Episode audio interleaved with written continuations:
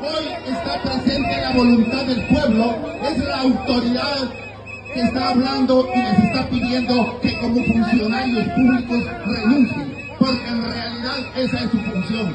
Son funcionarios públicos, no son dueños de la ley, no son dueños de la... Protestas en el MP, acuerpados en el barrio Gerona. Bienvenidos, dijo un líder de 48 cantones a un grupo de jóvenes que llegó al edificio del Ministerio Público. El recibimiento, en términos de residencia, debió ser al contrario. Los jóvenes viven en esta ciudad, y los líderes en Totonicapán y Sololá, pero si se ve desde el detonante de quién dio el primer paso para concretar el paro nacional, ahora indefinido, tiene sentido. Esta es una crónica de cómo organizaciones ancestrales, estudiantes y vecinos del barrio Gerona en la zona 1 capitalina se acuerpan para mantener las manifestaciones. Por Melanie Coyoy. Desde junio, en la ciudad y algunos puntos del país, las protestas han sido más o menos continuas. Existe algo de cotidianidad en ver en redes sociales las banderas y algunas pancartas con memes, o escuchar las consignas que han acompañado varias causas. También el ensordecedor sonido que logran unas cuantas bubucelas juntas. Hay enojo, seños fruncidos y gritos. Pero hasta ahí.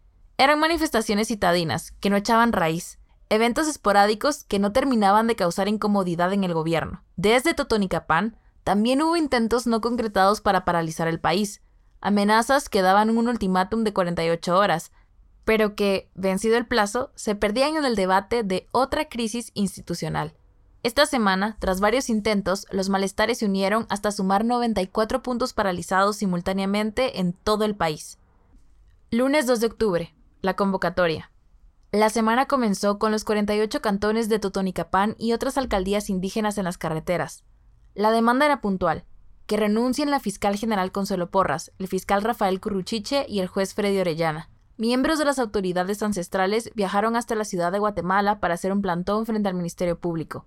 Hacemos un llamado a todo el pueblo de Guatemala, que se unan a este movimiento social, porque este es un movimiento en defensa de la democracia, dijo en el micrófono Luz Emilia Ulario, alcaldesa de Santa Lucía Otatlán, antes de dar un mensaje en quiché. Las horas pasaron. Algunas personas llegan a apoyar, se quedan un momento y luego se van. Quienes permanecen son las que vienen de lejos. Prometieron quedarse en protesta, y lo cumplieron. Amanecieron frente al edificio. Martes 3 de octubre, Solidaridad y una empresa de baños que no llega. Faltan 20 minutos para las 9 de la noche. Desde una bocina, en la parrilla de un Volkswagen Variant de los años 60, suena todo volumen una versión en marimba del Tucanazo. Bajo el techo de un toldo hay pocas personas bailando, pero muchas viéndoles, sonriendo y tomando fotos o video del momento. A lo lejos, detrás de unas rejas, todo el grupo es observado por una fila de policías. Esto ocurre frente a la sede central del MP, en el barrio Gerona de la zona 1 de la ciudad de Guatemala. Luego de un par de canciones más, un joven toma el micrófono. Está vestido todo de blanco. Lleva sombrero y una faja roja. Es la indumentaria de su departamento.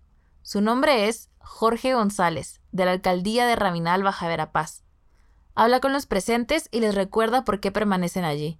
El problema es con la cabeza de la institución que se llama María Consuelo Porras Argueta y el señor Rafael Cruchiche. Nosotros venimos a pedirle la renuncia a esos dos corruptos. No nos vamos de aquí hasta conseguir la renuncia de esos corruptos. Recuerda que la manifestación es pacífica y que no van a permitir que se pinte o dañe el edificio. El señor presidente de los 48 cantones llamó también la atención para que todos respetemos el edificio, porque eso nos ha costado a todos los guatemaltecos. Lo que venimos a hacer es específicamente exigiendo la renuncia de los corruptos. No venimos a agredir, no venimos a manchar, no venimos a destruir, venimos a construir el pueblo de Guatemala. Luego invita a otras autoridades ancestrales a bailar. Se acercan dos más y se mueven al ritmo de un son. Las personas los ven y algunas aplauden al ritmo de la música. A pocos pasos se ven un par de mesas plegables con ollas de comida, cajas de plástico llenas de sándwiches envueltos en servilletas, bolsas de pan de manteca y pirujos, vasos desechables llenos de café y cinco personas sirviendo comida. Detrás de ellos se puede ver una gran cantidad de cajas de jugos, botellas de agua pura, papel higiénico y otros insumos. Una de las personas que reparte comida es Pablo Herrarte, miembro de Landivarianos. Nos hemos organizado a través de grupos de universidades, de amigos. Hemos encontrado esos puntos donde podemos ayudar. Acompañamos en la calle Martí y luego venimos para acá. Los implementos que han conseguido han sido donaciones de varias personas. Algunas llevan los insumos y otras ya llevan la comida preparada. La gente ha venido a dejar alimentos, agua pura, almuerzos, desayunos. Hemos ido coordinándonos para ver quién va por el alimento y quiénes reparten. El lunes y el martes fueron días complejos para el tema de los sanitarios, pues ninguna empresa estaba dispuesta a brindar el servicio de baños portátiles. Los sanitarios en el MP ocuparon la conversación dos veces en las últimas semanas. La primera fue en la última semana de agosto, justo después de que se anunciara la suspensión del partido Movimiento Semilla. Una hilera de letrinas portátiles fue instalada frente al edificio del barrio Gerona y tapaba parte de la reja que manifestantes estaban utilizando para colgar pancartas. El MP se desvinculó de la contratación y pidió a la Municipalidad de Guatemala ayuda para retirarlos. Agregó que pidió ayuda a la Unidad Antiexplosivos de la Policía Nacional Civil, PNC, para inspeccionar posibles riesgos. Nadie se hizo responsable por los baños. La segunda ocasión fue el martes pasado. No quisieron venir a los alrededores del MP, entonces nos tocó hablar con la gente del mercado aquí cerca. Nos han prestado los servicios sanitarios. La gente ha sido solidaria con eso. Dicen, no podemos estar todo el día, pero los apoyamos con esto. Han sido gestos de resistencia y de lucha, cuenta Rarte. Finalmente, la empresa de baños portátiles Servimóvil accedió a prestar el servicio. A través de un megáfono se llaman a las personas para que se acerquen a la mesa de la comida. Hay una olla con fideos y salsa que será la cena de quienes permanecen bajo los tres toldos repartidos en la avenida frente al MP. Los vasos usados para beber café fueron reutilizados para repartir incaparina y complementar el último tiempo de comida. Luego de la cena, varias personas repartieron pan dulce, atol o café a todas las personas que estaban cerca, Conforme avanza la noche, van quedando solamente autoridades de alcaldías indígenas y las personas voluntarias que se encargan en conjunto de gestionar las donaciones, averiguar qué se necesita y repartir la comida. Miércoles 4 de octubre. Un momento tenso. Esta no se parece en nada a las dos noches anteriores. A eso de las seis y media pm, un grupo de personas que afirmaban venir del mercado a la terminal llegaron a la manifestación pacífica. Lo hicieron acompañados de piedras y palos. Algunos tenían la cara tapada con mascarillas o pasamontañas. Exigían que se levantaran las movilizaciones para poder continuar trabajando. Fueron momentos tensos. No había ocurrido algo similar. Hasta ese momento, lo más cercano a un encuentro fue la queja de algunas personas por bloquear la puerta de la entrada del MP. Ha estado cerrada, y los empleados de la institución tienen que hacer guardia para dejar entrar o salir a las personas que van por algún trámite. Los elementos de la PNC intervinieron, y el grupo de la terminal se retiró. Tres horas después, una caravana de al menos 50 carros llegó al barrio Gerona. Llevaban sus radios a todo volumen con canciones de lucha y sonando bocinas y bubucelas para unirse a la resistencia de las alcaldías indígenas. Luego de acomodar, todos los vehículos comenzaron a caminar un pequeño tramo en conjunto. Encabezando la caminata se podían ver dos mantas. Fuera Consuelo Porras, Rafael Curruchiche y Freddy Orellana. Se podía leer en una. En otra, los bloqueos terminarán cuando los corruptos renuncien. Fueron recibidos con aplausos y con los líderes ancestrales esperándolos. La palabra la tomó Luis Pacheco, presidente de los 48 cantones de Totonicapán. Bienvenidos jóvenes, tienen que ser parte del cambio de esta historia. Gracias por haber venido esta noche, porque a veces ya nos debilitamos, pero ustedes nos traen energías nuevas y renovadas. Y que no sea solo hoy, que nos acompañen por el tiempo indefinido que pensamos. El resto de autoridades levantaron sus bastones en señal de respeto y bienvenida. La atmósfera se transformó luego del momento tenso. Ahora había alegría, festejo. Incluso las autoridades pidieron que se grabara un video para que las personas en los otros puntos de movilización recibieran este gesto de acompañamiento. Para nosotros es un gran honor acompañarlos, acuerparlos en la lucha donde ustedes han sido protagonistas y han dado ejemplo a los estudiantes. Gracias a los pueblos originarios por acompañarnos en la lucha, por darnos el ejemplo de lo que es representar el deseo de lucha, expresó una de las estudiantes de psicología, el sonido salía del mismo carro que el día anterior había dado la música para bailar. Viendo desde lejos está Manuel Castillo, el dueño de la Buguilina. Nació en Quiché hace 74 años y se unió a las protestas porque cree que el pueblo merece una democracia limpia. En un principio me dio pena poner música. La gente se va a enojar, pensé. Y no, la gente se emocionó. La música es porque estamos contentos y felices porque Guatemala va a florecer. Antes de que yo llegue, todo estaba silencio, pero cuando yo llego, pongo la alegría. Ha dormido con el plantón porque lleva la música hasta las 2 de la mañana todos los días. Piensa que los 48 cantones de Totonicapán son un ejemplo para toda la población. está dispuesto a permanecer junto a quienes estén manifestando frente al MP por el tiempo necesario. Esto es indefinido. Los 48 cantones y todas las poblaciones se han comunicado con nosotros que no se van a retirar hasta que Consuelo Porras, Cruchiche y Freddy Orellana renuncien. Entonces están decididos a seguir la lucha. Madrugada del 4 al 5 de octubre. Los relevos. Hay asignados turnos para que la manifestación siempre esté acompañada entre autoridades y habitantes de los distintos territorios. A González, el alcalde de Rabinal, de nuevo le toca el turno de noche que termina más o menos a las 12 en punto. Para él, hay una enorme diferencia entre el movimiento de una noche anterior y esta. Los estudiantes aceptaron el llamado. Hubo bastante movilización.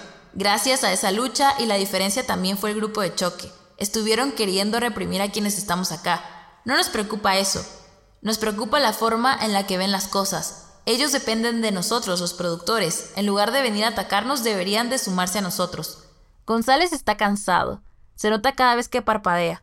Aprovecha el momento, por pequeño que sea, para mantener un poco más cerrados los ojos. Hoy es la tercera noche que estamos acá, descansando un poquito, pero la noche es larga. Por eso hago el llamado y la invitación al pueblo de Guatemala para que nos acompañe y nos traiga nuevas energías, porque sí las necesitamos. Respecto a la caravana de estudiantes que se unió, dice que están muy agradecidos, y no solo lo dice con palabras, lo describe como un momento de emoción. Sus ojos se tornan vidriosos. Durante los siguientes días se sumaron bloques de alumnos y egresados de las universidades Rafael Andívar, del Valle y San Carlos de Guatemala. Nos llega al corazón. Los pueblos originarios necesitamos más de todos. Esta lucha no depende de nosotros, depende del pueblo de Guatemala. Nos motiva a seguir adelante, porque eso quiere decir que hay jóvenes conscientes. Es más el enojo, el sentimiento de lucha, el cansancio es vencido por la fuerza de lucha. Para González es importante aclarar que las demandas no terminarán solo con la renuncia de los funcionarios, sino que desean llevar un acompañamiento. Esto va a seguir. Hasta que renuncien vamos a dejar de manifestar. Incluso vamos llevando un acompañamiento para que se elija una persona idónea que ocupe estos puestos en el Ministerio Público.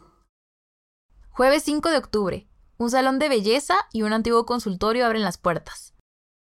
El Salón de Belleza Mari, propiedad de Olga Reyes, se unió a las manifestaciones. Una hoja que dice, se presta baño en salón, anuncia su gesto de solidaridad. El salón se encuentra casi al final de un callejón frente al MP.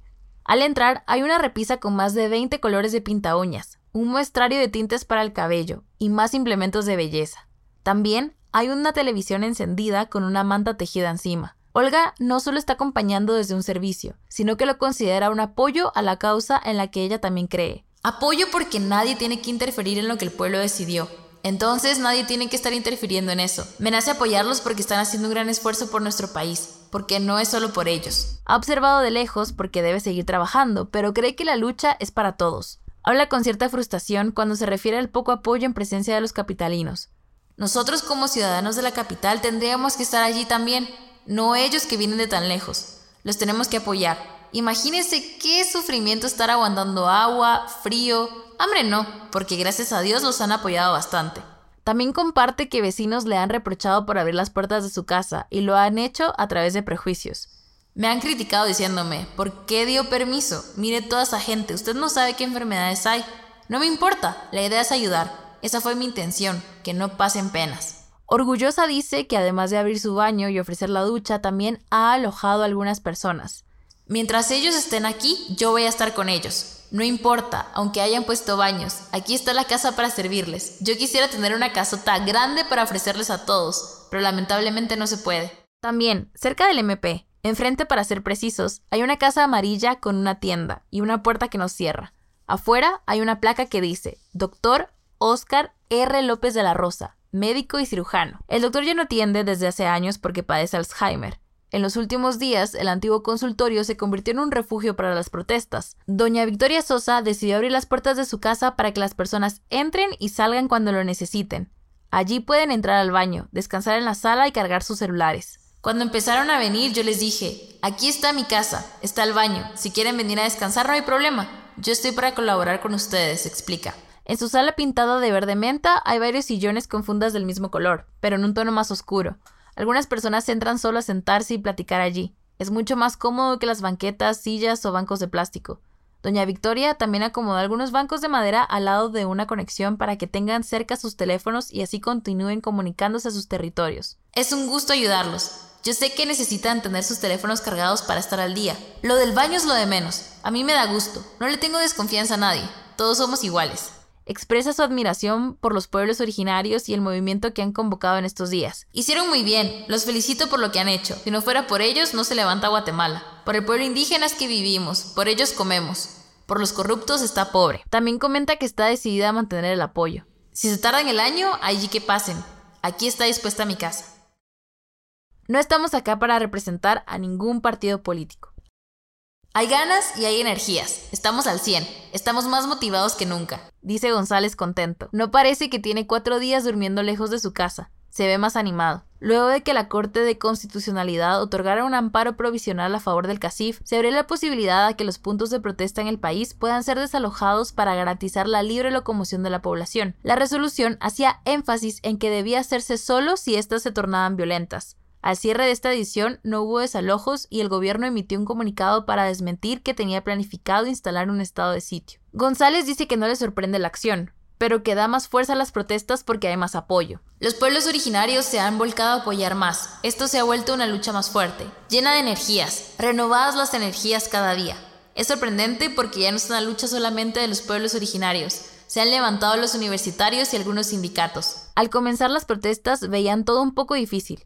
Todo eran posibilidades, el apoyo de otros sectores, de más personas de los territorios, pero poco a poco se fueron haciendo realidad, sumando más y más ciudadanos. Veníamos viendo esto muy difícil, ahora lo vemos un poco más fuerte, incluso con todo lo de la resolución de la Corte de Constitucionalidad. El llamado fue claro y directo al pueblo de Guatemala para que se sumara a la lucha. La invitación la recibimos de nuestro hermano de 48 cantones de Totonicapán. Como pueblos originarios, no vamos a dejar vendidos a nuestros hermanos. Hay tres cosas que quedaron muy claras desde el principio de estas movilizaciones. El objetivo es exigir la renuncia de Consuelo Porras, Freddy Orellana y Rafael Cruchiche. Es una manifestación pacífica en todos los puntos del país. Y tres, la resistencia no está en apoyo a ningún partido político o persona en específica. González agrega un punto. No estamos acá para representar a ningún partido político. Esto es exigencia del respeto de la voz popular del pueblo de Guatemala. Es por la violación a la institucionalidad, es por el respeto al Estado de Derecho y la separación de los poderes del Estado. Es por eso que nosotros representamos aquí la voz popular del pueblo. También comparte que las protestas son un inicio de algo más grande, de otras exigencias que hay en la población, como la representatividad al Congreso de la República. Esto apenas empieza. Yo he platicado con los jóvenes que esto es el inicio de un cambio. Esto no termina.